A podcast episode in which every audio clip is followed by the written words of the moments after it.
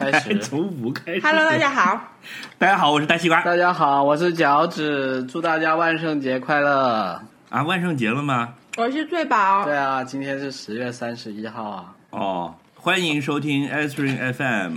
Aspirin FM 是一个就是由翠宝、脚趾和和大西瓜装神弄鬼的节目，呃当主播的一个瞎扯谈、装神弄鬼、没有一点干货的节目。然后我们说话会打盹儿，然后内容经常会文不对题，标题并不代表内容，内容也经常会不不合时宜或不适合全家一起收听，请家长在在子女的指导下收听。还有什么来着？我们对，差不多是这些。还有就是，如果有你不同意的观，如果有你不同意的观点，你就别听，不要来反驳就驳。如果你有不同意的观点，请尽可能的在微博、微信到处转发，但不要加上你自己的 comment。对，还有就是尽我前几天看那个 Ricky Gervais 的那个有一个脱口秀之前的，他就说他的推特上面经常被骂嘛。他说：“可是我理解的推特就是个广场，大家都在那儿推推推。”他说：“你就把它理解成以前的一个市政府门口的布告牌不就行了嘛？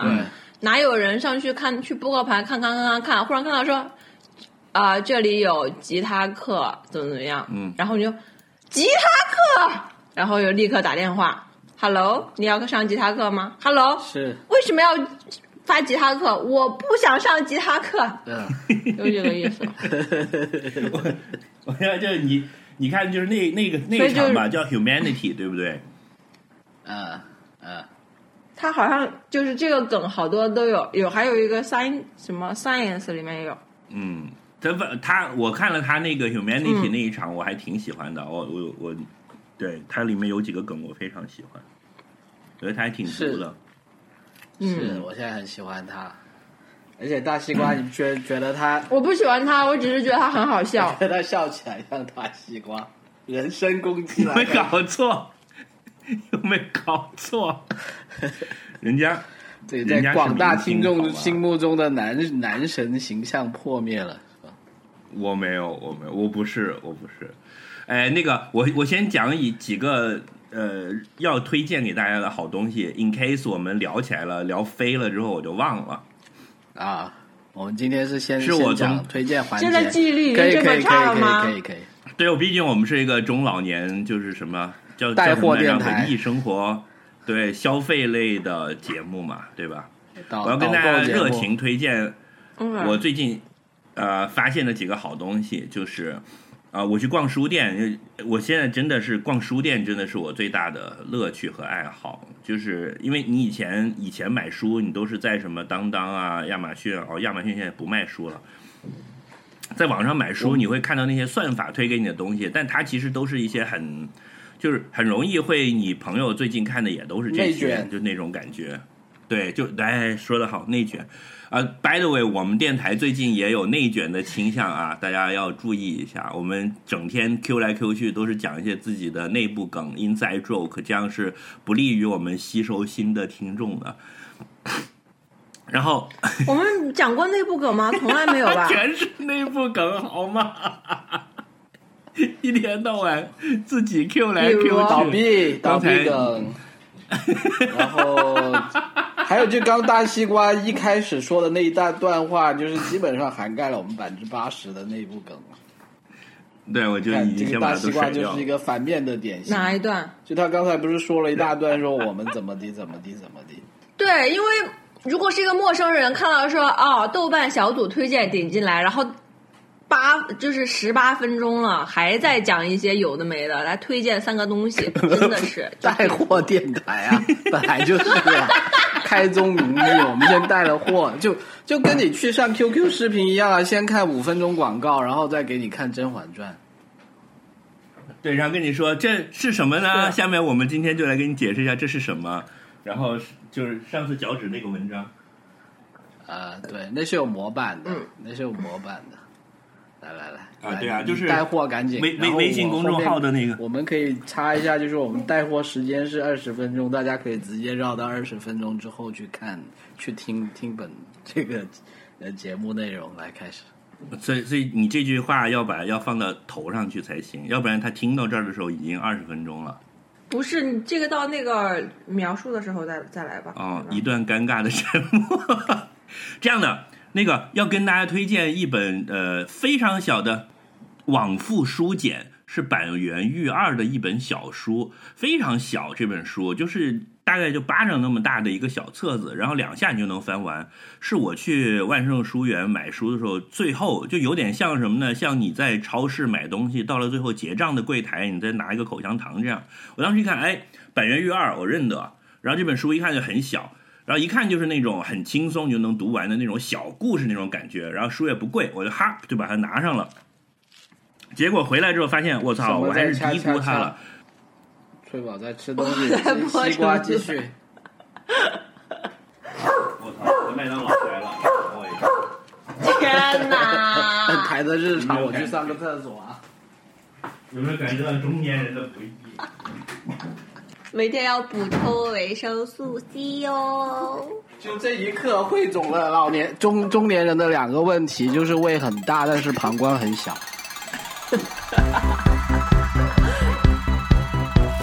我趁机赶快吃橘子。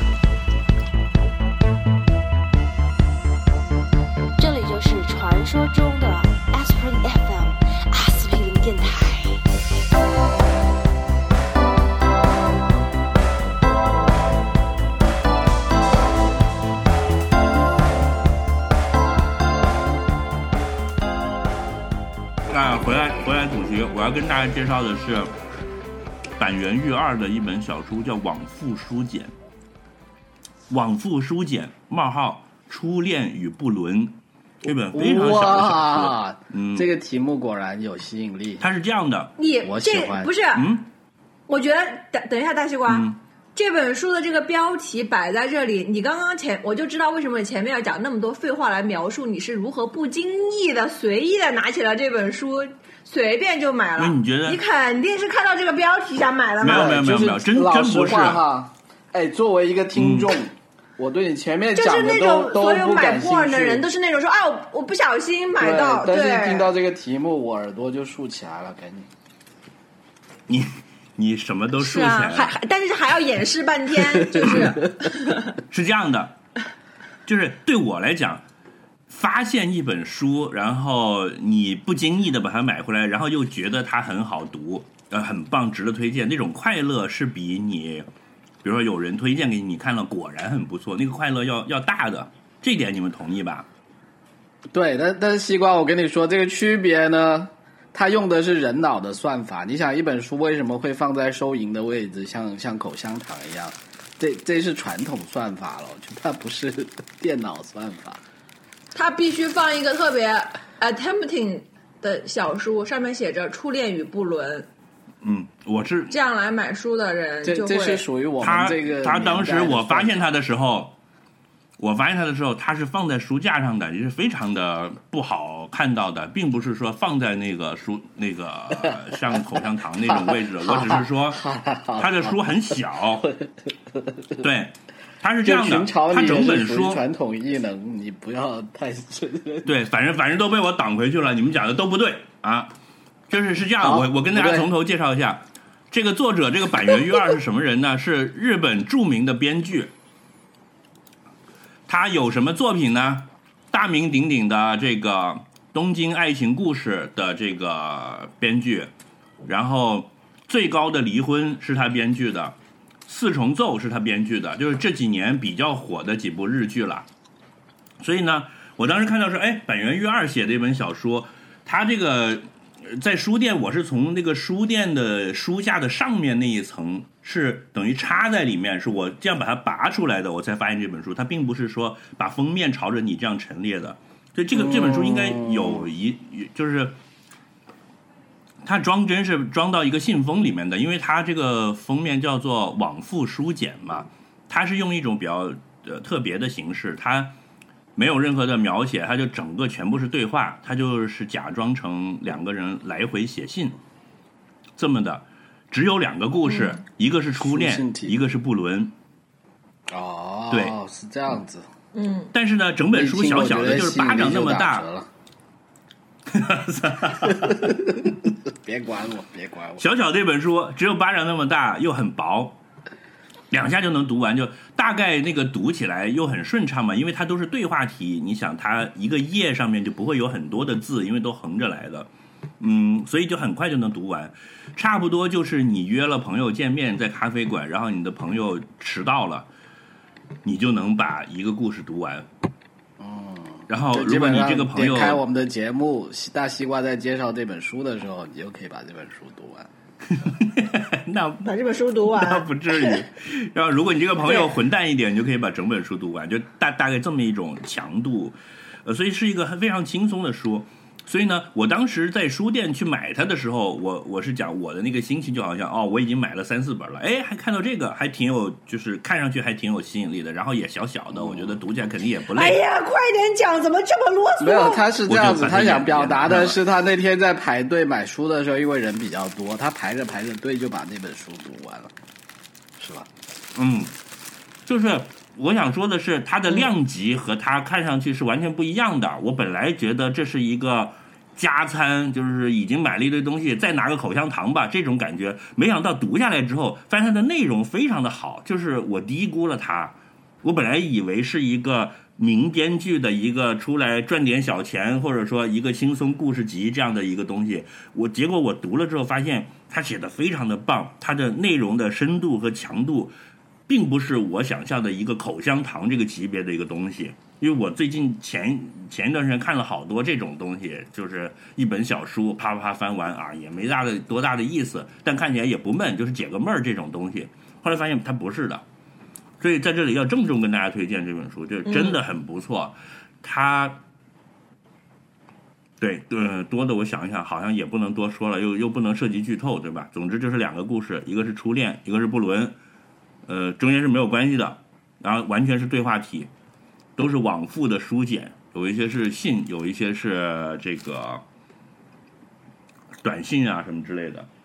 第二个呢，第二个要推荐的是沈大成的一本书，叫《小行星落在下午》。沈大成这个作家呢很有意思，我以前完全不认识他，然后这次看了这本书才知道，她其实是个女的。就听这个名字像一个油腻的中年男人的名字，但实际上他是一个上海的，而且是个职员。就他是他自称为小职员作家，他写的东西呢非常的幽默，就非常有这种卑微的社畜，但是他的想象力又非常，他是一种瑰丽的想象力。他整本这个书里就是讲的是在世界毁灭的这一天，作为一个小职员要要干什么。当然要去打卡上班啊。对我给你念一下这个腰封上的推荐语，我们庙小它妖风大像是，来妖风，对，它是送给来就这本书是来毁灭地球的外星人的财务报表，是大概是这么一个风格。啊，这个适合我，审计一下。对，是的，就跟大家推荐这两本书。然后沈大成这本书好像也入围了那个什么宝珀文学奖，就是理想国跟宝珀现在不是每年都会搞一个推荐一些青年作家的文学奖，然后今年那个入围决选的五个作品其实都很不错，嗯，所以对，在大大家也可以去关注一下。感觉有机会的金西瓜吗？可能还差一点哈。金西瓜还差一点吧，就是 这这两本《往复书简》和《小行星落在下午》都是我觉得很 inspiring、非常非常棒的，但是，嗯，它可能还没有到那种说给你很震撼，让你觉得整个人呃为之焕然一新的那种感觉。我可能会把这个留 keep keep 给给一些更加重磅一点的东西。对，但这两个都是会让你的生活更美好的东西了。所以推荐大家有空可以看一下。我讲完，好，来，我们要进入正题，还是可以继续带货？我要带货吗？留到后面再带。来，我们我们今天说什么？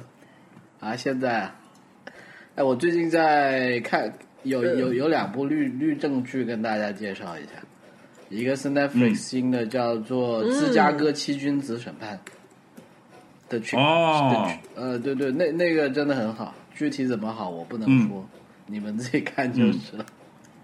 因为因为他他说的是一个编剧和导演的嘛？他他说的是一个几十年代啊，我也不知道，大大概是说美国当时有一堆人跑到芝加哥去跟有有一些骚乱吧，就是说你知道啊，这个，然后这个是后面呢，就是在审他们七个人的故事，但他这个故事他安排的很精巧，就是它是一种倒叙的。他就先跟你讲他们要去被审了，然后在这个审判的当中去讲那天到底发生了什么事情。但是就是说，因为虽然是一个历史剧，对吧？你可能觉得这件事情已经是怎么，起码六七十年代到现在有多少年了？六六七十年前的事情了。但是呢，你去看这个过程，你又会发现很多事情跟现在每天看国际新闻，或者是说看到的东西，又觉得又很像了，就是有一种历史的轮回感，所以还挺有意思的。嗯，然后另外也一个就是我推荐大家去看的《Good Fight》，就是傲骨之战，而且我是大家可以直接看 Season Four，前面三季都可以不用看，没有关系。这一季简直是放飞了，跟前面三季没有太大的关系的。就是跟大家介绍一下，就第一季上来就是就是某就是这个女主角，这个六十七岁的律所合伙女合伙人，就很难得，对吧？她是第一女主角，六十七岁了，然后她她一觉醒来，发现这个世界就是回到了穿越回到了二零一七一六年，但是二零一六年当选的总统不是川普，而是希拉里。然后作为一个女合伙人，啊她就非常的欣喜。然后就发现说，哇，原来我过去都是一场这是梦。第第第几季的情节？第四第四季第四季第就是最新的一季是吧？就基嗯基本上就对，就是直接就穿越了。然后呢，但他接下来的整个发展就是让人觉得这个既意外又惊喜吧。你可以想象，就他，他已经是跳出了这些原来的，就是这种律政剧，一般很多时候都是在这个法律的框架内去讲啊，我怎么样去。呃，他这个我觉得到了这一季，就是说编导已经觉得到了现在的这个社会，你已经不能在法律的里面去看法律了。他觉得这个世界就是说，啊，就是去探讨很多像权力、社会啊、权力啊、阶级啊这样的一些问题了。就好像又又很多话题回到了，回到了更早的，就是又是一种回归吧。就是说，把很多问题又从上层建筑又得拉到基础上去说了。我觉得他是不是就编剧的思路是不是说你们天天就会骂川普，然后你们就幻想着 当年要是川普没没有上任就好了，然后那我们就来推演一下，看看是不是真的会变得更好，然后其实也没有。呃，就是我糟糕就是糟糕子哈。呃，就是说怎么讲呢？就是说你你可以去看吧，我觉得它还是让我有有这么几个层次的感悟。我自己的感觉就是说，第一，没有川普的话，这个世界是不是也还是会很糟糕呢？就是说会有，就是说第一肯定会不一样，但是呢，它很可能嗯也还是一个很糟糕的世界。就是说可能会不一样，那有不同的糟糕，但是你又会再回过头来说，就说在这两个糟糕之间，你又觉得哪一个糟糕更糟糕呢？然后，然后，然后他会去让你去想，就说可能，呃，这些问题的实质是什么？就说为什么不同的情况都会有不同的糟糕？那什么原因导致会出现这种局面？就是说，嗯，我我觉得大家，所以我觉得很推荐大家去看的，因为我觉得我说的太清楚了呢，好像就就大家去看的时候没有这个惊喜。嗯嗯，好的，mark 了。好，嗯，这个案例我吃了。芝加哥奇君子和傲骨之战的第四季第是吧四季对，可以直接看第四嗯季。对，？OK，来，宝要带货吗翠宝有什么？妞吗？嗯，我不带货了。翠宝最近都在来醉心进入你说的于主题修炼 翠宝找最近到都在，对找到了各种空间。对，我已经感觉我我快要被翠宝说服，然后去练练瑜伽了。翠宝的那个，他跟我上次面授了一次瑜伽的奥妙，我觉得非常的有道理。就是 我之前对瑜伽有很多偏见都被他纠正了，挺好的。嗯是吧？是的，我觉得我已经快要伸脚踏入瑜伽世界的大门了，我就差一条 Lululemon 紧身裤了。哎，我其实我最近才发现，练瑜伽的人其实很少，然后就是它确实不是一个大众项目，所以我现在就也不推荐给人了。为什么？我觉得很大众啊！我最近好像感觉瑜伽正在蔓延。但是你要想一下，你实际认识的人里面究竟有几个人练瑜伽？其实很少，嗯，相比于跑步、健身这些，其他的所有的运动。但我觉得中国人就是就他瑜伽的那个那套道理是中国人很能 get 的，就他跟那些所谓什么养生啊什么非常能够契合，比如比如说讲究气的贯通啊，讲究什么精神对身体的影响啊什么之类的，以静制动啊，嗯对对啊。就比如说爸妈是很容易接受瑜伽的一些道理的，但是他你让他们去健身，他们是接受不了的。就告诉他说你要锻炼那块肌肉，他就是我能想象我妈或者我爸会说是啊这样会不会受伤啊什么之类的。但你要跟他说你要做瑜伽，你要拉伸，他很容易接受。我我是觉得它的 ROI 其实跟其他运动相比是比较低的。就如果现在以大家的整体的运动水平来说的话，瑜伽并不是一个好的首选。我是这个意思。就如果是在我们节目上宣讲，我就会说跑步是我觉得最好的，嗯，或游泳，游泳健身了解一下。为什么呢？因为因为花钱少吗？还是就是对于健康啊，整体啊，就见效慢是吧？跑步和投投入健身产出比，对，因为瑜伽不是一个，嗯，它是一个一生的它它修炼，有一点，它不是一个锻，是吗？对，而且不是，它不是一个锻，它不是一个只是身体的锻炼。因为如果你只是做身体的锻炼，跑步一定是好于瑜伽的。嗯瑜伽如果你没有办法用到你的意识去很用心，那你就不如去跑步。那如果你已经能够用到意识很用心的去锻炼你的身体了，嗯这个人一定是已经有良好的运动习惯的人。嗯，所以对于大众那种并没有达到一天一周练去锻炼三次的人来说，瑜伽不是一个好的选择。就他要达到，嗯我讲它要达到他的效果，这个门槛还是比较高的，就说？就你是要投入，的，而且不只是门槛，就说就说这门槛指的就是你要投入的这个精神跟时间跟体力，对，特别是精神跟意识这一方面的投入要求比较多。是是，对，是这个意思。所以就还不如我我跑跑步可以一边跑一边想我工作的事情，但是你你瑜伽的话，其实你你那那个时间你的脑子也是要给他的，除了你的身体，是这个意思。对，所以它比较难一点。所以在你看来，且如果有很多人他貌似貌似练了瑜伽，但是其实就那没有用，你练它干嘛呢？你不如去跑步。只是去做了一个拉伸而已。对。所以呃，你觉得应该是这样的递进的，就是像从前的我从来不运动，然后进化到现在的我，我每周去三次健身房，偶尔还跑跑步，然后再进化才是每周去三次健身房跑步，然后还要再加上有时候要去瑜伽一下，这才是瑜伽的正确打开方式。你这个话，大西瓜，你是 Pokemon 吗？你这个话就是你还要，什什么意思它？要进化，它要从最初形态进化到第二形态，啊对就是进化到最终形态啊！最好不是，你这个你你这个你刚刚讲的时候我还要怎样怎样，嗯。这个心态就是说明你还没有达到进化。嗯。因为你知道，因为我现在就接触了锻炼的人多了以后，嗯。就是才发现，就是这个世花花世界就是很可怕的，就是没有人会就是运动习惯的人，真的不会把这个当成负担，他就会想去玩这个，就跟想去打麻将一样。打麻将的人不会说，哦，我先先打斗地主，一周打三次，然后我再去打打牌，三场然后麻将我还要再打三次两。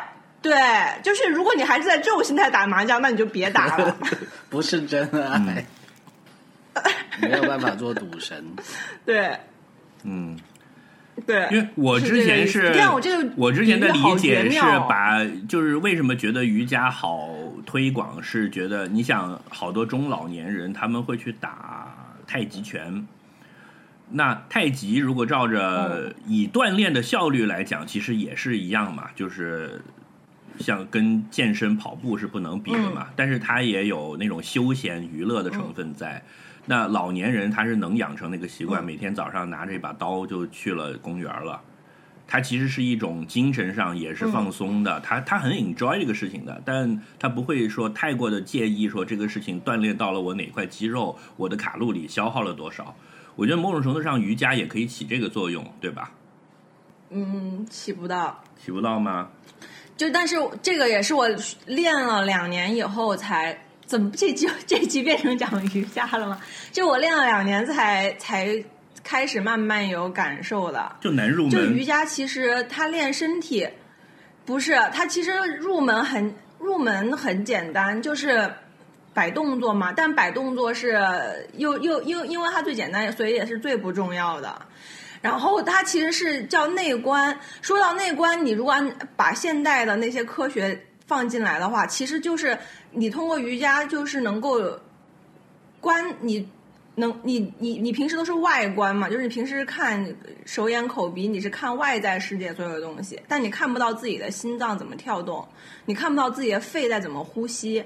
但其实你的心脏和肺的呼吸和肠的蠕动和胃的蠕动，其实是有不同方法的和不同的节奏的。嗯，然后你是通过瑜伽去观察嗯，你内在的整个工厂是在怎么运行。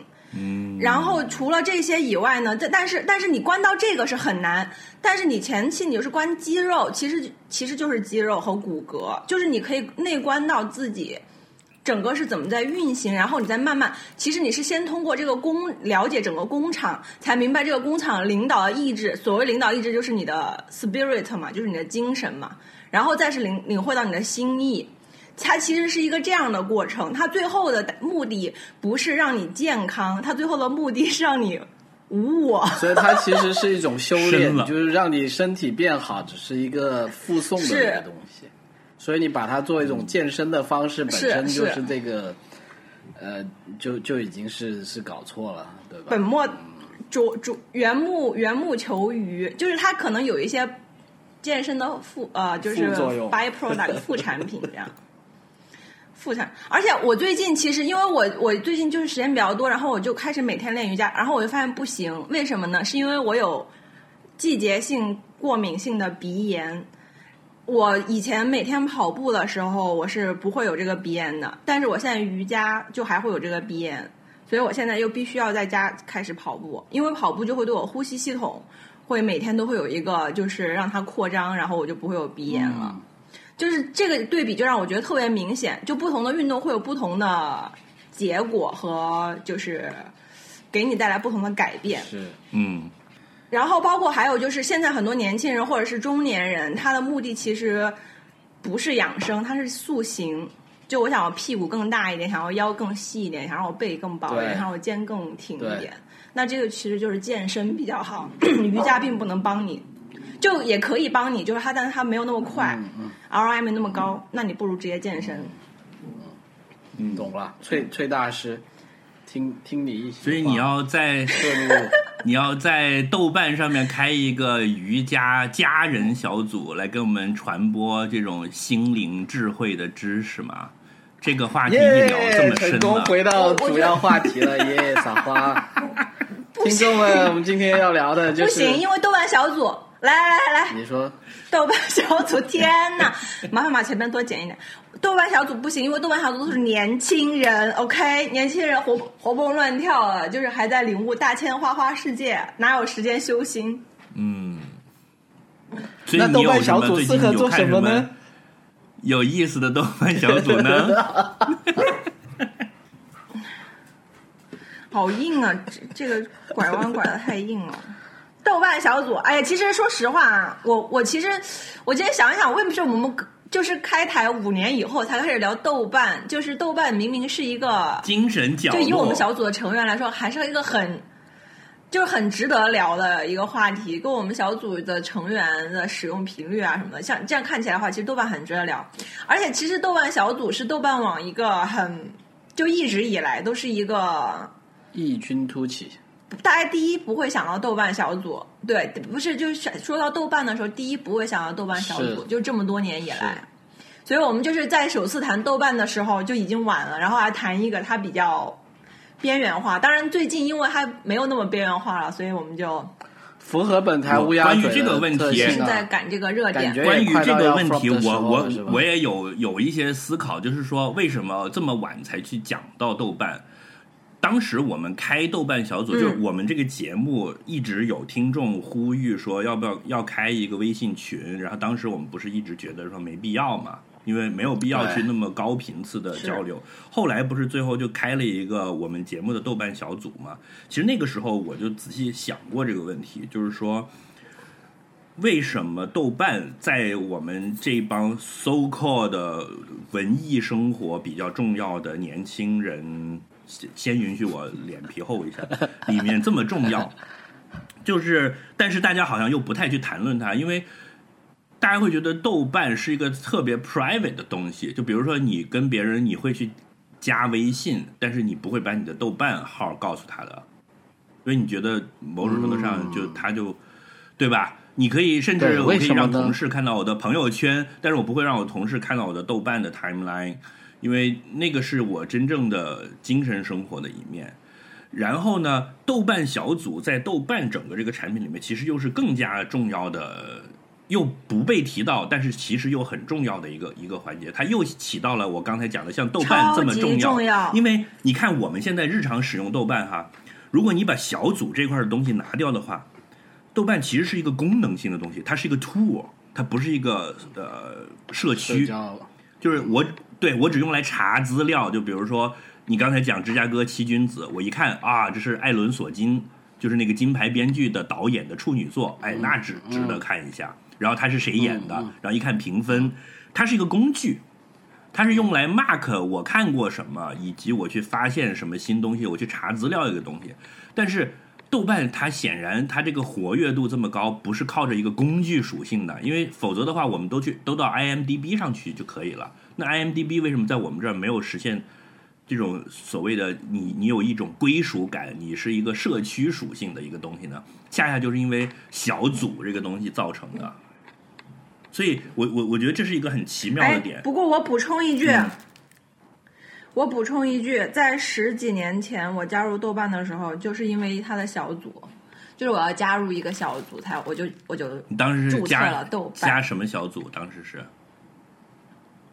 我爱明信片小组，这里疯狂安利给年轻的喜欢明明信片的朋友。啊，就是就是不是特别符合一个文文艺艺女青年当年的一个 就是哎是就是大家可以互相寄明信片是吗？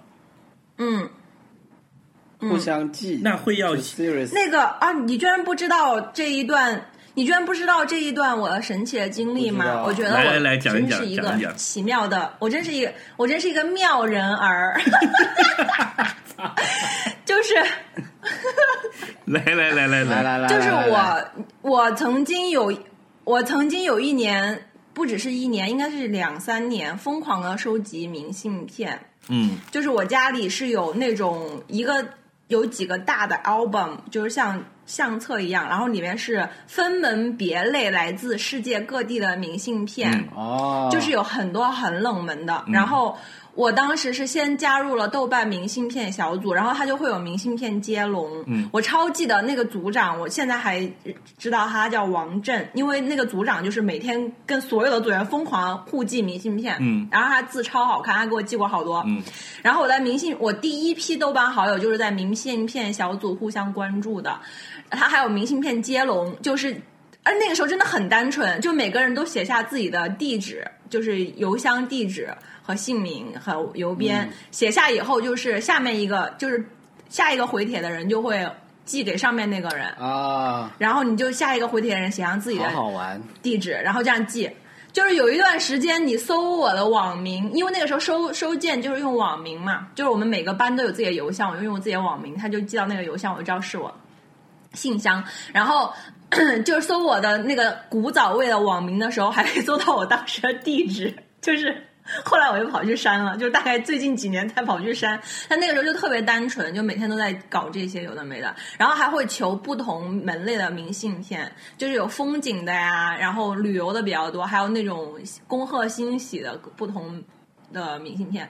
然后顺着明信片小组，当时我还加了一个国际化大网站，还在那个网站交了很多笔友，就是叫做 Post Cross，是一个全世界的明信片。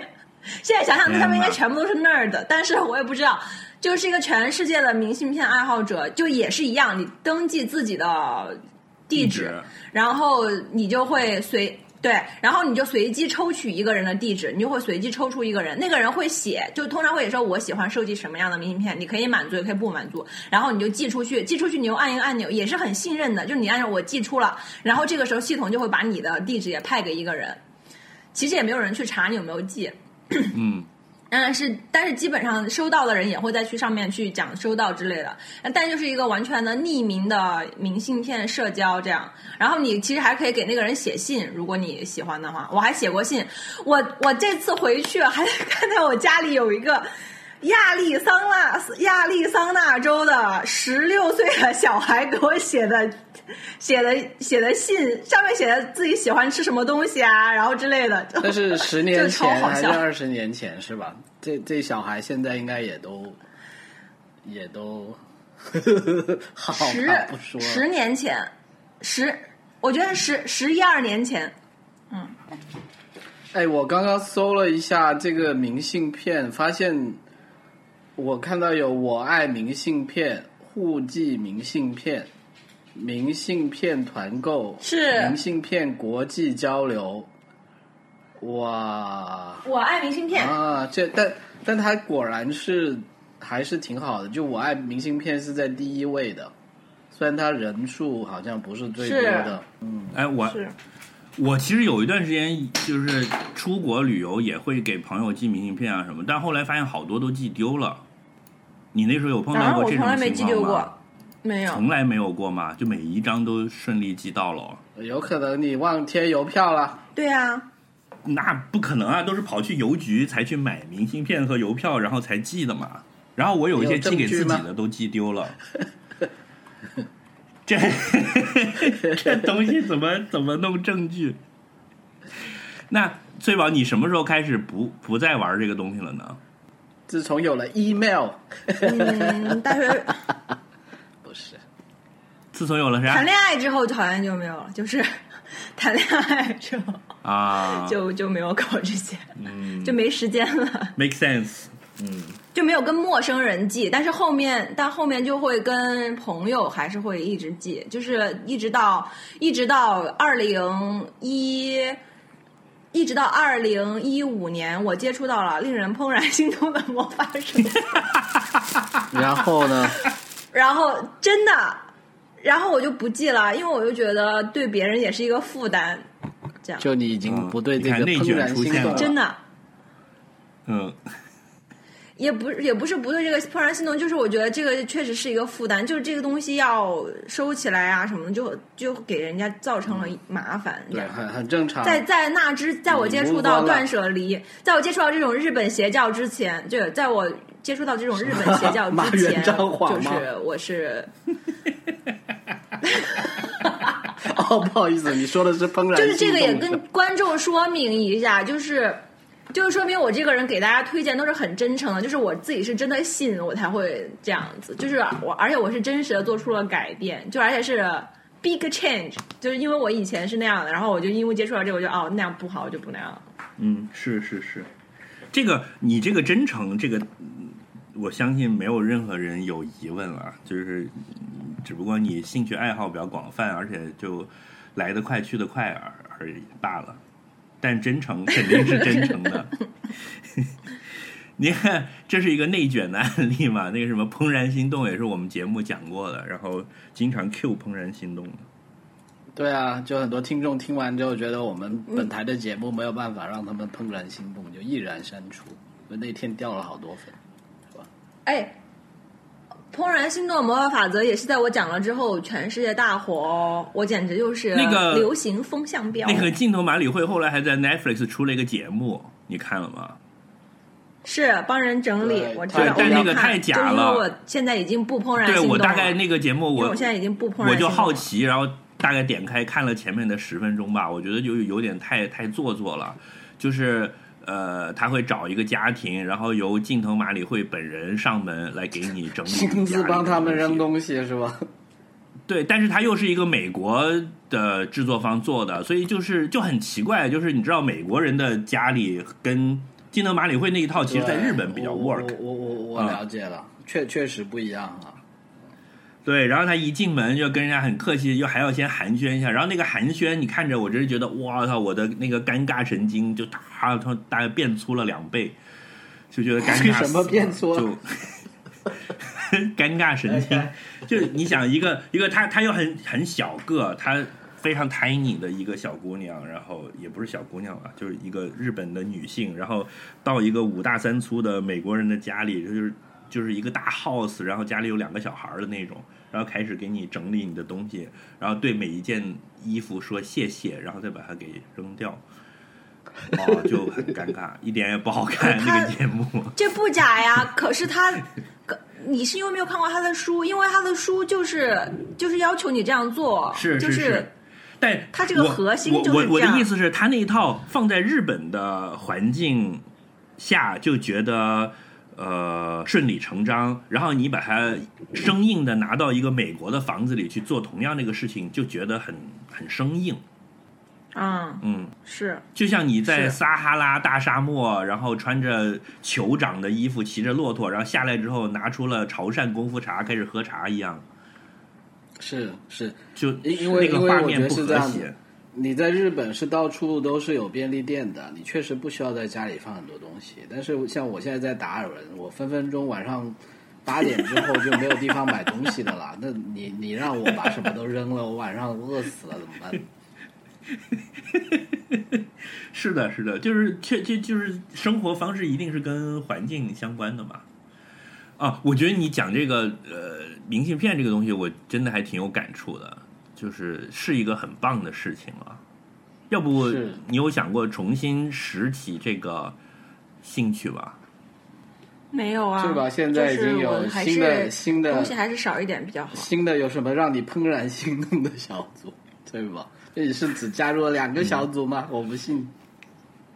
我哦，还有一个就是我我本人在豆瓣建了很多小组，真的，但都没有就是而且就是在十几年前啊，曾经火过。啊有一个我还是管理员，就是有一个小组叫“我们都爱骑单车四处溜达”，有三千九百个人。啊，这么厉害的吗？然后我真的叫有一个真的很霸吵小组，有六千多个人，这个都是我建的。然后就是我怎么就这么爱胡思乱想，有四千多个人。你刚刚最多的那个小组叫什么？然后有宝贝们红人啊？没不是，只是因为去的早而已。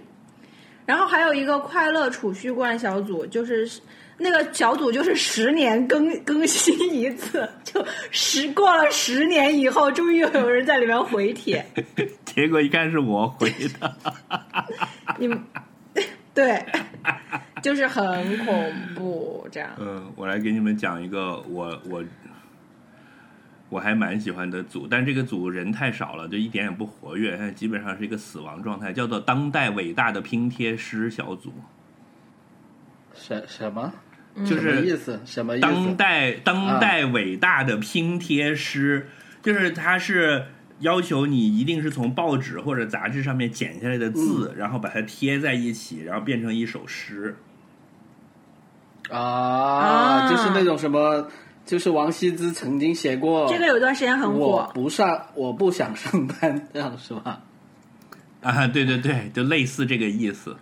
但是他们就是你知道了，这其实跟你刚才讲那个有共通之处，就是是一些闲的蛋疼的文艺青年搞出来的东西。但是我曾经在这个组里确实是看到一些很不错的作品的，对。但是这个也也也很不符合现在的创作条件了，因为你现在比如说。你不用拼贴了，呃首先你就纸自己在往己纸质的阅读物，你已经很少会买了，对吧？嗯比如说，我以前会买很多杂志、报纸，那我现在已经不买报纸、不买杂志了，那我还怎么可能再去做这个拼贴师这个事情呢？我连创作的素材买个打印机对吧？那就那就不一样，那就很矫情了嘛。就是我自己等于创作好了，然后我再去打印出来，再把它剪下来，那就不是一个拼贴师这个概念了。所以这个组现在几乎就已经就停下来了，嗯，没有什么已经找不到了。活跃了。呃，找还是能找到的，但是就没有以前那么活跃了，已经。但这个是哎，但是你们还真的就是豆瓣小组用的比较早，我我都是最近听你们推荐我才去加入的。我我以前最早只是好像隐约听过什么豆瓣鹅组的大名，但是我也不知道那是个什么东西。就我甚至都不知道那个东西原来在豆瓣上面，嗯，我还以为是在什我么微觉得豆瓣有有几个有几个出圈的组吧，就是最早有很多人知道什么哈组嘛，就是哈哈哈哈哈小组是吧？还有一个什么哪呀？哈哈哈组是最近两三年才建的。那来最，早出圈崔老师的是什么？科普一下。崔老师，让我来跟你们说一下，我是一个高强度的冲浪少年，感觉三百六十五天每天都在疯狂上豆瓣。首先，第一个就是豆瓣上面神秘小组，就是豆瓣小组跟百度贴吧，当年大家说百度贴吧啊，这不一不是一样的吗？还不如百度贴吧人多样的怎样怎样。豆瓣小组有很重要，就是豆瓣小组很重要，就是它可以选择公开或非公开，哦然后它对组员是可以有要求。啊，对，所以呢，最早的神秘之处是在有很多私密小组，就是几个好朋友，就是我们在那个里面聊天，就有点像私密聊天室，但是是可以留存帖子、就就是还没有微信群之前。然后最早的私密是最早的最有名的私密小组就是月亮组。哦对你们有没有对对听过月亮组的大名？听过没有没有，我第一次听说。天啊，脚趾年月亮组，然后月亮组因为去年《乐队的夏天》这个节目火，又火了一波。嗯月亮组就是在十几年前，就是信息网络还不发达、社交媒体还不发达的时候，那些呃，主要是北京，但大部分都是国内的骨骨肉皮们，他们睡了某一个乐手之后，就会去里面放 report，、啊，也不是他当当初也不是扒皮，只是 report。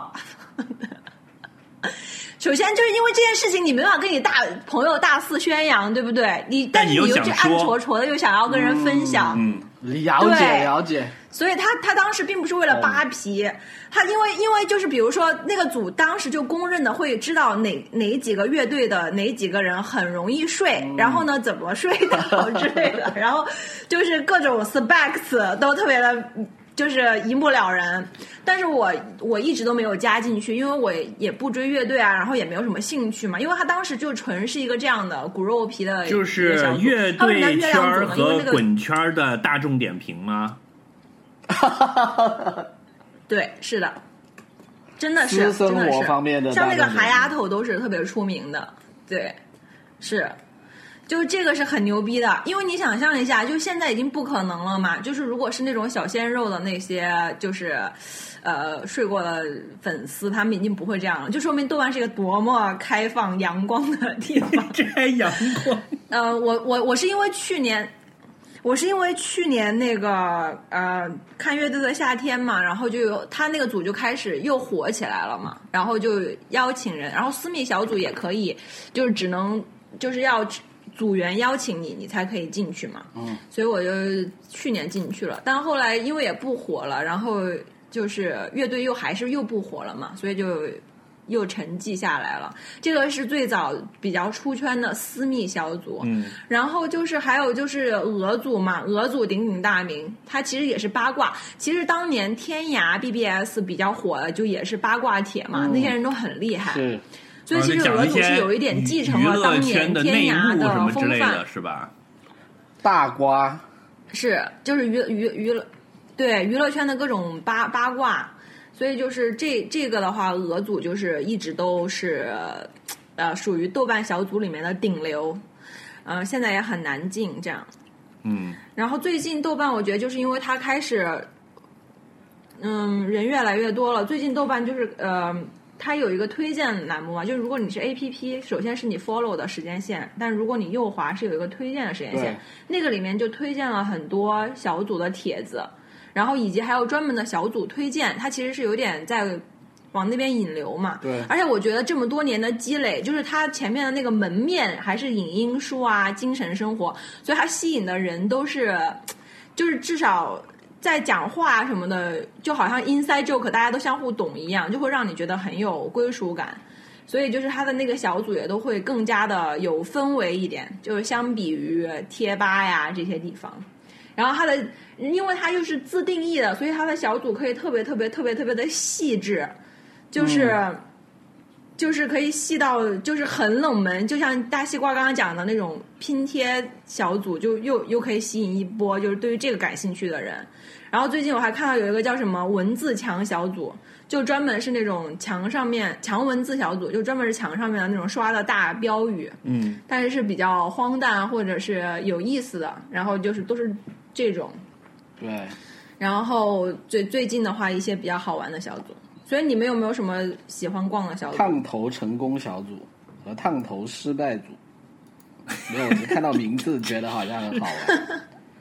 然后我还看到了两个小组，很想进去，但是申请失败了。一个叫做社会社会性死亡组，另外一个叫社会社会复活组。社组你都是，嗯嗯，社组是最近很火的。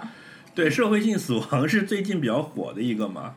当年是北京吃喝组比较火吧，就是我刚刚上豆瓣三五年的时候，啊当时几乎是一个约炮嗯平台这种感觉了，对吧？就是他们可能会，对对对对对对，我刚刚就是想说，就是他们会经常在北京搞一些线下活动嘛。对，但是那个时候我远在遥远的南方，我也不参加这些事儿，对吧？你怎哦撇清关系嗯，可以，手难手难得对。吃喝组我没在里面的，对。北京打头的组很多，就是都是属于这一类型的，这都是都约属于炮的吗？约炮就有北京。对，北京什么单，还有比较赤裸，也不只是约炮，还有相亲就是北京单身男女联盟啊，北京什么什么啊，这些都还是我还也哦都有所耳闻。曾经有一个组我很爱去的，就是你是甚至可以把豆瓣当黄网来上的，叫做“请不要害羞”小组，你们去过吗？我没有这个组现在还在但是呢，但是已经被整治过了，就是现在已经没有那么猖狂了。以前是这样，就是它简称叫害羞组，就是豆瓣所有的小组都会被人最就是人多了之后都会有一个简称嘛，就像你有个简称，对，像你那个什么月亮组，它本来也是叫做什么代表月亮惩罚不良乐手嘛，代表月亮对吧惩罚你。对对对对对，后来就叫月亮组了嘛。然后什么哈组、俄组，这都是后来的昵称。然后这个害羞组是这样的，它这个组名叫“请不要害羞小组”。然后呢，每天呢白天就很沉寂，然后一到了晚上，尤其是十二点到两点这个时间段，就会不停的有人 PO 自己的这种擦边球的自拍照，就是美对照，对对对，就是类似这样的雏形是吧？感觉是的，所以他叫请不要害羞。所以有一段时间相当的猖狂，然后我那时候都把这个当黄网来看。所以你想，曾经有一段时间，豆瓣是就是什么都有的，你连黄网都可以不用去，都在这里，就一站式解决了你所有的问题。你上一秒跟别人这个在聊书影音，对吧？可以谈谈哲学，然后一步到小组可以跟人家交换明信片，然后可以吃吃喝喝，生活情趣，然后再一步又可以看看黄图，最后就睡一觉。你一天的文化生活都在这上面，一站式服务。对啊，就是很好 后来就是对，后来就有很多这种诈骗号或者是营业性的，就比如说他是专业人士，是是是来做生意的，那就这个小组的气氛就慢慢就变了，啊，后来就被整治了，整治了之对，后所，以他现在就是要，对，所以他现在就是要那个很多组都开始有组规了嘛，以前是没有的。我觉得跟流量开始变大就有关。对流量大了以后，就涉及到金钱是利益就会来了。是，嗯整天被拒，让我觉得好挫折。所以你你是怎么想要加哪个小组被拒了吗？就社会性复活那个被拒了，然后我之前还想去那个什么啊、奇奇怪怪的知识增加了。你看这个题目一看就很吸引人，对吧？就这个我也被拒了，就就他他说你要去组规里面找暗号，但是我怎么也没找到，就就胡乱发了一个。但是但是我后来有一个是加入了，就那叫糊弄组，就我估计他们是不哦，是就进了那个小组组了是吧？我进了进了，估计他们可能那个组规也是糊弄的，所以就 让我糊弄进去了。哎这个特别好，我跟你说，就是我是那种很实在的人，就是不太会糊弄，就是会浪费很多时间，然后就每天，而且我跟你说，我现在风格还这样子，因为那个组基本上就在教大家怎么糊弄别人，然后我就发现我的回复，别人都是说，哎，这个人这样这样，我我我怎么糊弄他？然后我的建议都是说，干嘛要糊弄他？跟他绝交，怼回去。那我后来觉得说，哎，不对，这个走错走错叫什么？你这太你太不会糊弄太了，实在了，走错片场走错片场。你应该，你应该去，脚趾，你应该去那个吵架没发挥好小组，这个组也很火。啊！对对对对对就是对对对听起来就是有那种很很多吵架失败的人去 report，、啊对，对，很多吵架失败的人去 report，然后就有人教他怎么吵。呃，这这个好，感觉适合我。哎，豆瓣小组其实早年还有一个比较火的，就是它也很出圈的，就是它实际的呃实际的功效。其实我自己在豆瓣上面就是有过很小组上面有过很多线下的体验，不是像北京吃喝组那种吃喝的体验哈。但是我有几个，第一个是我在北京租房用豆瓣小组，啊就是很快的租到过很好的房。就是我在北京工作的那一年租，而且是合租哦，就是豆瓣上面找的，嗯当天找完定了就就就搬进去了。嗯，嗯第二个就是伦敦二手小组，这个小组也是十几年的老组了。虽然里面有很多就是租房的那种中介广告，但是很多就是如果要去各地留学的人也可以注意，应该每。各地留学都有这样类似的小组，就是什么什么二手组，然后它都是一些学生或者是甚至北京二手组，我经常在里面蹲，但是我在没在里面买过东西啊，呃，就是是是真的可以买到很多好东西的 就是因为很多人都是实际的要搬家或干嘛，没事，继续说。什么？没没有没有没有，我打岔。呃，伦敦二手组我买过，哦北京二手组我没买过。然后还有就是有很早之前，古早几年前有一个，现在应该也还活跃，叫做技能互助小组。就比如说，妈呀，我的狗放了一个好臭的狗屁啊！放狗屁！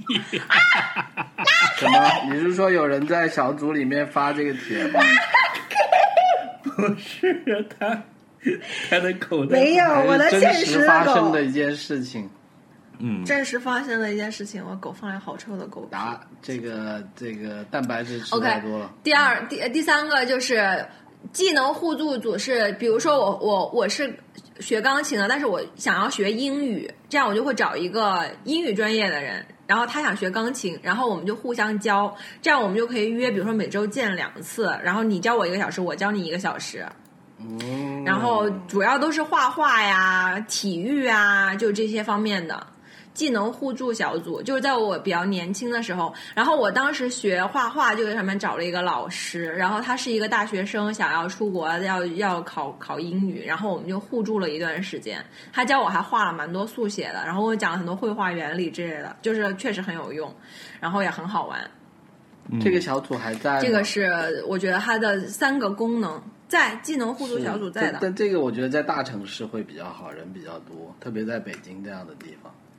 是，然后还有一个现在比较出名的约炮的类型的小组吧，具体的哪个组我也不是特别的，因为我已经脱离了那个年龄段了，就是类似于约约驴友，就是共同旅游啊，小组。嗯，就是现以前是比较单纯的都约旅游，现在就是单纯和不单纯各参一半吧，应该。现在是单纯，所以也需要单纯的只有四分之一吧，然后有还有四分之一是不单纯的，然后另外有有二分之一都是营业性的。西瓜你跟人的流跟人人的流量速度你你是有做过采样统也没有吧，就是纯粹田野调查，就田野一下，差不多是这样。然后我想分享一下我最近特别活跃、特别喜欢去的几个组，来来来来来大师就是就是百看不厌组，崔老师。推荐给大家。但是就是第一个就是劝分组，劝分组，啊，这几个都是很有我最近两。周就是过，对我也但是你要知道这几个都是今年才有的，这几个都是今年才有新的组，都是。嗯，去年都没有。真的二十几万人了。以前有一个很有名的是父母皆祸害小组，啊，对，那个还是早父母父母点的皆祸害小组，那个也是在十几年前就特别特别有对名，对对，而且也出圈。嗯嗯。对，那个也很出来，你。讲一下劝分组的乐趣是啥？我我也在里面，但是我不是经常看。啊嗯，哎，你提醒我了，父母皆祸害小组其实后来特别出圈，因为他们后来还有就是有一个公众号也是叫这个名字，包括在知乎上面，就这块而且的这个好像还。还还有一些政治风波，我记得就这个组哦，是是吗？那我就不太清楚了。好像是有就是被，好像就是被被某个有关部门觉得不好还是怎么样，就觉得反正具体我哦也忘了，大家可以去搜一下。我先我先我先快速的讲几个组，因为它都展开讲太多了，我先快速讲几个组，然后你们也可以讲几个组，然后我们再来看要不要哪个深入讲。第一个就是劝分小组，第二个呢就是那个呃吵架没发发挥好小组，嗯然后呢第三个就是丑东西保护协会，但是它好像就是要看，不一定每个帖子都很好看。就丑东西保护协会就说这个东西真的很丑，大家赶赶赶快保护起来。然后就是都是大家在日常生活中发现的 丑东西。对，这个丑东西保护协是有几会听起来句诗 听起来很有意思，很像我以前看过豆瓣上一个帖子，就是那个叫做呃丑摇摇收集，就是把那个儿童做头一个币嗯就会摇的那个车。然后有一个帖子是就把各地的这嗯种丑的全部都收集起来了吧？我觉得就是这种风格，那个帖子我好喜欢啊！嗯，然后还有一个组叫“这件衣服好看吗”小组，这个这个小组就是我我只是想提一下，但是我自己本人不经常去啊。这件衣服好看吗？小组的点就在于说，因为你日常生活中买了一件衣服，别人都会夸你，就没有人会说实话，所以这个组的人就会跟你说实话，这件衣服究竟好不好看，就是你要不要去退货。嗯，所以这个组里面大家都发的是很真实的照片，然后所有组员都回的特别苦口婆心，那所以也也也很值得推荐。然后还有一个组我特别喜欢看，我个人的喜爱就是叫做妈，我的妈呀，终于用完啦，就是一瓶 油啊之类，就主要是护肤品。就是用完了以后，大家会把这个瓶空的瓶子拍照上传，哦，看特别爽。嗯，妈呀，终于用完小组，就是这个组是比较好玩的。还有就是北京租房组就比较有名的，刚刚有讲过。基本上就是这几个组是我觉得呃特别值得讲的。然后还有 meme 组啊，对对对就是 meme meme 组也 E 是比较火啊。然后还有一个就是零食，对，还有它叫好像是 memer 吧 Memers，memer 什么什么叫组那个里面大家其实。是那个里面，其实大家并不是单纯的 meme，是用那些 meme 图讲一些故事，但是就是它就比较有戏剧性，所以也很好看。还有一个就是我最近一周入入了组，但是就花了很多钱。啊我应该在那个组里面已经花花钱的吗？一千多块钱了，但是可以推荐，可以推荐一下，就是豆小铺，他真的就是自从我加入以后，每一个帖子我都花钱了。我在里面买了猕猴桃 四箱，呃，大闸蟹一箱，牙刷四把，是吧？然后挂烫机一个，这这个还有猪肉肠十六这个组织特别反根。映你作为一个文艺。成文艺侠就是文艺女青年，但是又是一个家庭叫什么中年妇女，就是在豆瓣上买猪肉肠的这么一位女士啊，是吧？就是阳春白雪怎么变成了下里巴人的的一个变化，是吧？对，之前当年在小组里跟别人。换明信片，现在到在豆瓣小组里买猪肉肠。真的，我跟你讲，窦小铺进去就出不来了。他发的每一个帖子就超，哎，就是我觉得所有的电商都不可能像他这样，就是还成功。就是它的字特别的多，然后前因后果写的特别详细明白。但是就是作为豆瓣习惯用户，你就会看的很仔细，就是就觉得哇塞，真的是很有道理，就讲的好清楚。然后图片也都选的不是那种普通电商会用的图片，就你整个就觉得哇，说到我心坎上，我一定要买买买。但是用豆瓣小组来卖东西，是不是其实不是很方便啊？就比如说你去检索的时候，你只能一条一条的看，对不对？就它不会像你在淘宝上这种搜索呀这种功能。它是，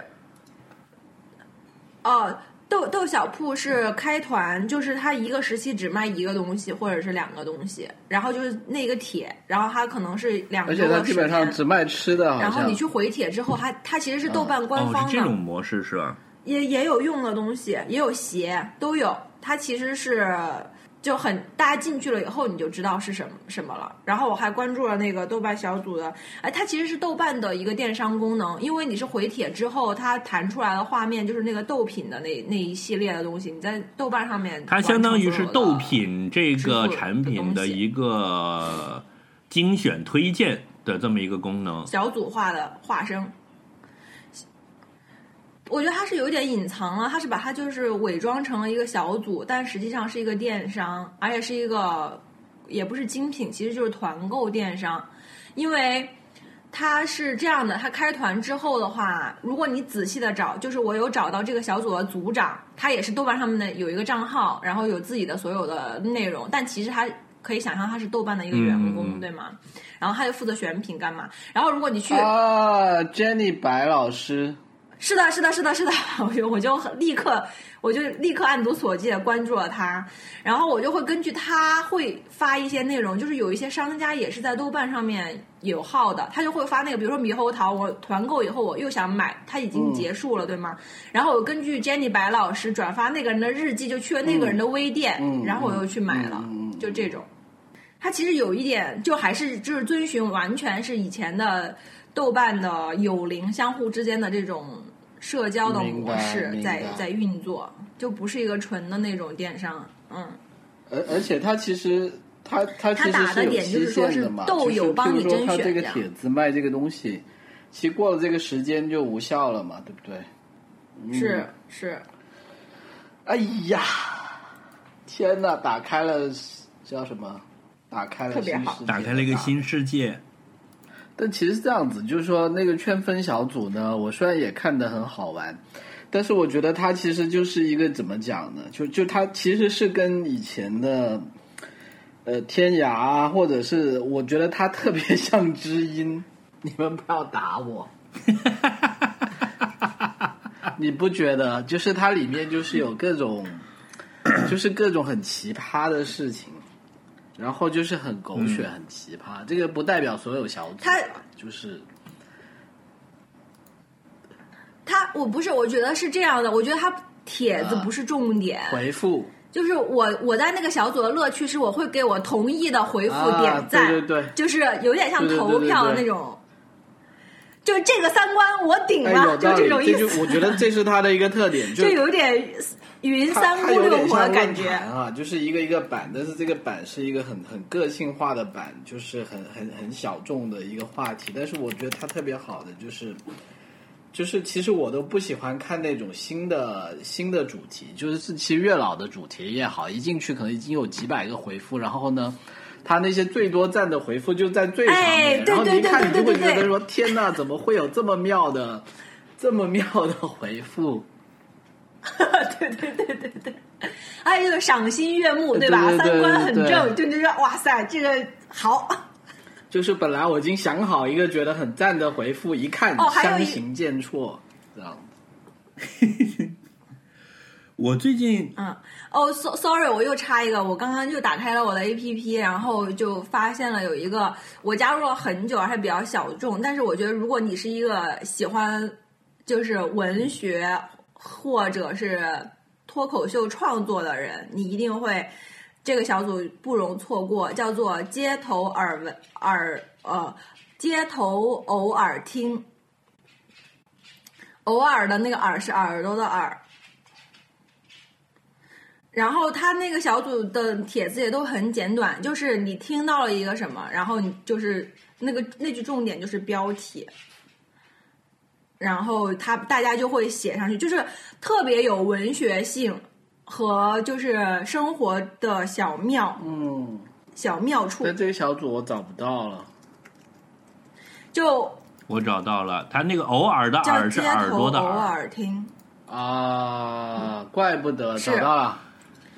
我我我之前有一，我之前我之前很早之前去发了一个帖子，但后来就是有有有回复有点多，我就删了。就是我在那个上海的时候，就是今年就是夏找也天，不塞，要等回复很多之后。我我跟大家讲了一下，我我我跟大家讲嘛，就是就是是我在上海的时候，就是我们在压马路，在外滩附近，然后就看见前面有两个一男一女，那个男生就是很瘦，有一点 gay gay 的感觉，跟那女生差不多高，那个女生就是清清爽爽，还蛮漂亮的，就是一个女大学生的样貌。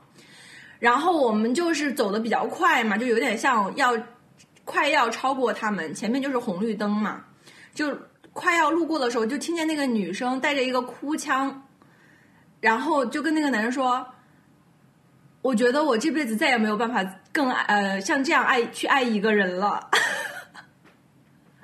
然后就是特别真实，然后我就觉得好妙，然后我就写写在写写在那个小组里面了，然后就有很多人回复，就是说啊，我也听过类似的什么什么什么的，就是这个小组就类似于是这种场景，然后还有一些是搞笑类听听错的场景，但是就是都是那种你真实听见的一个这种街头偷听，然后大家就就很有意思啊那个！我以前我当年还在写博客的时候，我也会把自己就是。因为我不是经常一个人出差啊，一个人吃饭啊，你就会偶尔听到隔壁桌的人在讲话呀什么的，然后有一些有意思的，我都会把它记下来，然后会所以就是这个发在我那小组就是 blog 上，后来全部都是对对对都被删掉了。我觉得这个小组我居然不知道，是这就是为我而设的小组对呀！这个小组太好了，它会更更新很不频繁，但是就是对更新很不频繁，但是就是一直有有很多，但也有 一万八千多个人哎，还不错。因为是应该也有十几年了，就是它不是嗯新小组，挺好的，创建于二零零七年，嘞，厉害！嗯，我最近就是就你说要聊这个事儿之后，我就瞎逛了一下，我发现一个甜甜的叫做什么？我今天有一个 crash 小组，就是那种好甜好甜的，哦，就是？那些年轻人在上面讲他碰到了一个喜欢的人，这不叫做 crash 吗？然后这个小组就叫做我今天有一个嗯 crash，、然后通常都是一些 甜甜的恋爱故事，就讲说我怎么样在公交车上哇怦然心动，然后我是怎么跟他要的这个微信，然后后来又怎么样了？他有一些还会有很长的直播，就是说。什么已经睡了，然后你点进去看，就是从最开始认识的这个，就是会那种让你看的时候全程姨母笑的这种小组，就全是一些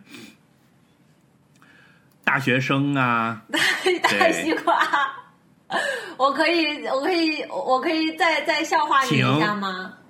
可以很多下，可以很多下，可以吗？可以。就是十几十几年前血气方刚的大西瓜在里面看害羞组，然后现在姨母笑看 crush 组。不错不错，这个这个吐槽吐的不错，但是真的挺有意思的呀。就是怎么说呢？对我来讲，以母校的本能是是一部分，另外一方面，嗯，你也可以把它作为一种社会观察，就是说，现在的年轻人是怎么谈恋爱的？到底哪些事情是他们感到快乐和心动的东西？然后也很有实际意义啊，比如说，是呃，女孩子写的帖子讲她遇到一个男的，这个嗯男的到底是干了什么让她觉得很心动？这对我来说也是学习一门技术嘛，对吧？嗯嗯，还蛮有意思的、嗯这个组，嗯感觉就是大千世界。但是很新哦，它是创建于，是的，是的，大千世界，对，因因为是真的，以前呢，你说哈，以前刚刚有微博，刚刚有 Twitter 什么的时候，我也觉得说啊，大千世界，对吧？但是其实现在很多社交平台已经没有这种感觉了，就是很多你 Twitter 也好，微信也好，其实看来看去，其实都是那些东西，就是我我也不知道怎么去形容这个事情，就是有一种信息茧房。就是你很难去突破你现有关注的那些兴趣点的东西，就因为算法吧，就嗯，是呃，就是一个是算法，一个比如说你在推特上，就是我跟你举个例子，我也可以去点去关注一些新的博主或者关注一些新的东西，但是第一就是说我懒得去用这个功能，而且第二个就是说，因为他们这些人可能很多大号他都是有营销目的的，所以他们是会很喜欢去去。他的目标受众或者是有一定的目标受众跟呃用户画像的嘛，就他们说的那些话是吸引一些，他要涵盖很多很多人的。但是你你看豆瓣小组就是有一点反过来，他他当然也有那种八卦的组，但他也有很多组就是给你一个非常非常小众的话题，就我我觉得这个就就特别好。是，就是终于用完了。对，我的妈呀，终于用完了小组，就是典型。嗯，所以变成现在已经开始有很多大 V 是反而去小组潜伏去找话题了，我感觉有一种，对，那是一个对真实是的人间感觉。是的。然后我看了一下，我最早还有一些就是都早已经死掉了，就已经没有什么人在里面活动的小组了。我甚至还有加了刘瑜的小组，那一看这都是刘瑜当时还没有成为现在这么大的这种公知什么叫刘刘瑜？刘瑜老师，叭叭叭叭叭叭叭。我加的人最少的小组是那个叫做台风爱好者小组，然后现在最后一个帖子是二零一零年的帖子了。这个组成立于二10零零七年，嗯，对，然后现在最新的一个帖子是二零一零年，然后整个这个组也只有什么一哇百多哦号人，一百二十五号人，比我们 Aspirin FM 小组人还少。哇哦，对，就是这样。说明大家所以都不你们加的最冷门的组是什么？可是我很喜欢台风啊，关键是是这样，就是说这个东西没什么好聊的。比如说你也喜欢台风，我也喜欢台风，然后我们加了一个组，然后发现嗯互相没有什么话好讲啊。哦，你也喜欢哦，哦是啊，那就不如加入史上最沉默小组 那是什么鬼？啊！你们不知道吗？哇，听说过，就是很有名啊就其实没有铁的，就是要保持零发帖记录，是吗？就有很多人，很多很多人，是不是？是啊，是啊。嗯，就是长期以来有人去挑战啊，就是申请进去了以后，然后就发一个帖，然后就组长就迅迅速迅速就是踢出去，然后删帖，这样，就史上最沉默小组啊！我看沉默组18万人啊？然后创18建于二零零七年一月五号，这个群的介绍是一个句号，是，然后里面没有任何帖子。对，然后他的友情小组是史上最随对啊，我便小组，就一我一直在这个组里，我也要加入。而且很好啊，这个小组加入不用申请的哦，很容易进哦。对，很容易被踢出来是吧？你发言我看看啊，他的他的这个友情小组是史上最随便小组，然后好像也没啥。差不多就这样。我的那个就是因为小组这个事儿，我看了一下我加的小组，然后感感觉到了一丝恐怖，就是原来有那么多嗯那么老的，然后已经沉默了的，就是比如说有一些再也见不到的友邻啊什么的，或者或者再也没发过帖的，是还是是有点历史已经翻过了一页。嗯，就是想一想，我在豆瓣上花的时间加起来，可能已经够我去拿一个诺贝尔奖了。已经够你什么？是，如果用来好好学习的话，可能可以得诺贝尔奖了。至少拿个博士有文凭。TVB 组吗？就是说，哎呀，做人最紧要开心。应该有吧？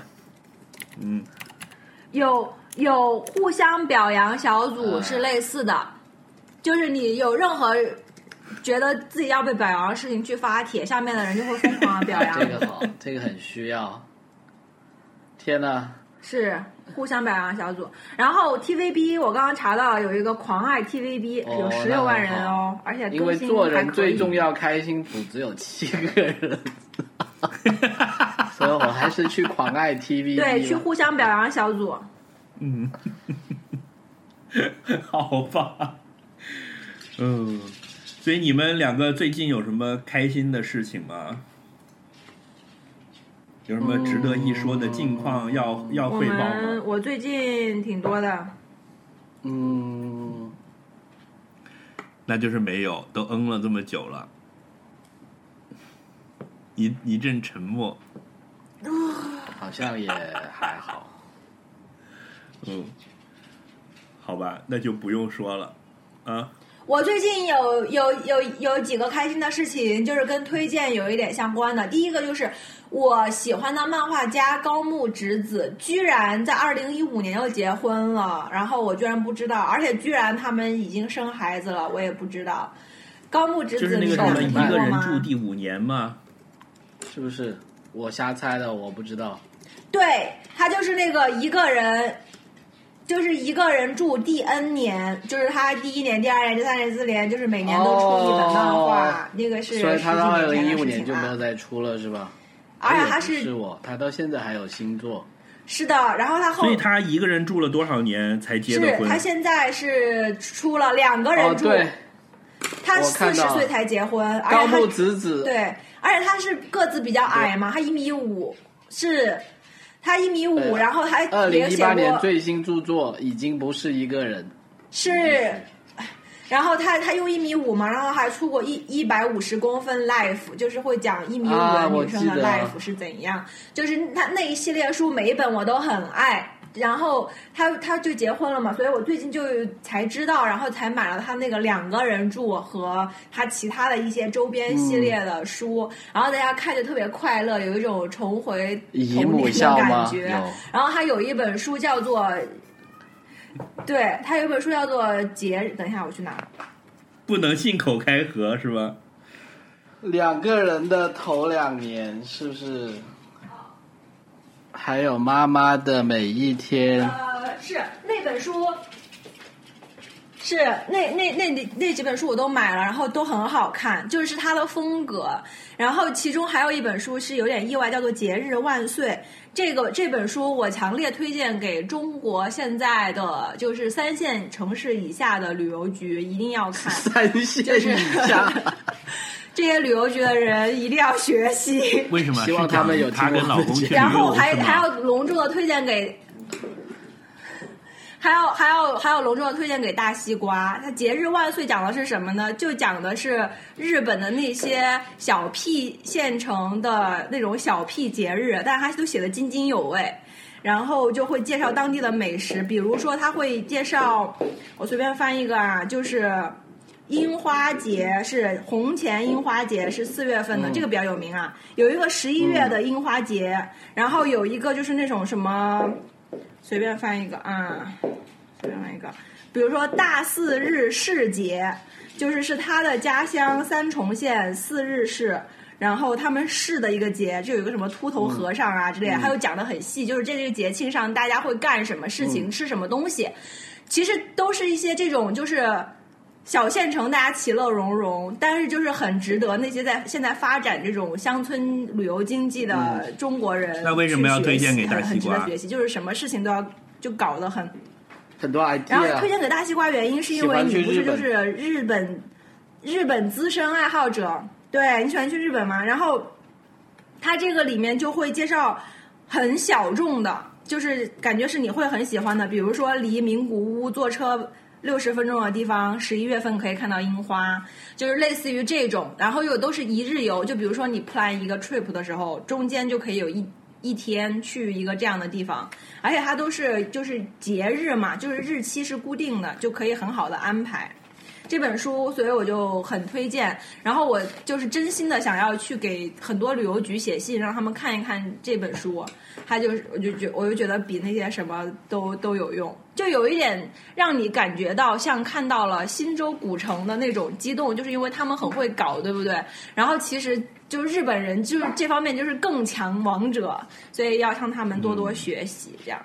在没有什么资源，在没有什么值得一说的旅游资源的情况下，却搞出了很有意思的活动。是，而且它其实并不是，它吸引的就是周围的乡民嘛，就是让大家能够很开心的就有有点互相捧场的，意思其实也就是一个小型的旅游。吸引隔壁县啊的闲人过来因为日我们这里本本来旅游玩一个周末，他们然后下个周末我们再去你们那儿玩。是，我还能说五分钟。对对对对对，因为他们内部内陆嗯旅游。哦，你还能说五分？我想想啊，还有一个就是，我还想推推荐，最近还看到一个比较好玩，就是会经常让你觉得会心一笑的一本书，就是也是书信集，呃，但是跟大西瓜那个不一样，就是我这个我可以推荐特别 attempting，大家可以先看我这个叫做《此时此地》，然后它是库切文集，就是其实是库切跟他另外一个作者好友相互之间写信的内容，但是他们因为他们这个就是真实的信件往来，就很很随意，很随意，就有点像听我们台的感觉。啊互相就是大家就是在闲聊，所以 也不是互相挖苦，就是互相他们倒是比我们友善比我们很多比我们境界高一点，就讨论了一些比较。对，不是 就比我们深刻一点，就会讨论说人为什么喜欢体育体育运动啊，然后就是为什么会有战争，为什么会有经济危机，但是是从就是朋友之间哦瞎聊的那此时此种地来的，就是我听说谁谁谁怎么怎么样 库，切和保罗·奥斯特写信的集子是吗？天呐，这两个都是当今文坛巨人然后这本哎书很轻，是就很好看，因此而很好看，而且就是一点都不沉重，就是而且你随时随地打开翻，就是能看进去，因为就是朋友聊天，很很轻松。我我我就是我其实已经基本上快看完了，现在还剩下呃一点点，然后我现在就也不看了，我就买每天晚上睡觉前就是。呃，微信读书听十五分钟，但是可能一般听两分钟我就睡着了，也很好睡。但你也不会错过什么，就是这样一本书，我觉得很好。然后最近一周睡前都是听这个，我所以我就给大家推荐一下，我觉得很棒。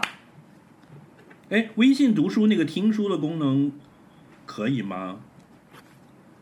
可以啊是，能接受的是吗？嗯，挺好的。好的嗯，，mark 了。哎，可以听会很好，因为我最近感感觉眼睛不舒服，可能看屏幕看多了，所以我也觉得现在是时候要转战音频市场，嗯用眼过度。是是，good，太好了，这个推荐很好，吃了这个案例吃了。吃了吃了，所以高木直子的什么节日万岁，他的其他的书全部都大推荐，就大家可以看。然后节日万岁是，如果你对日本很小众的这种小旅游有兴趣，以及如果你在旅游局上班，这 这两个需求的话，你就一定要看。好的。但我最近也去不了日本了呀，好气。嗯，那你也可以看一别看啊。那那其实就没有必要了。就对，那你别看，因为这个 反安利，这个如果不是他的粉丝，以及不是旅游局上班，以及不去日本旅游的人，就是确实没什么好看的。如果是这样，真的然后我觉得大西瓜是这样子，你要这么跟他说，你就这么跟他说，他才会去看。哦，mark 了。哦，还有一类人，最后讲一个，还有一类人可以看，就是喜欢做手账的人可以看他这个，就是有一点，它是有点像旅行手账，但只是就是夹杂了很多漫画。好了，我要走了，拜拜拜拜拜拜好了，好，拜拜，拜拜。拜拜，拜兄弟们。拜拜。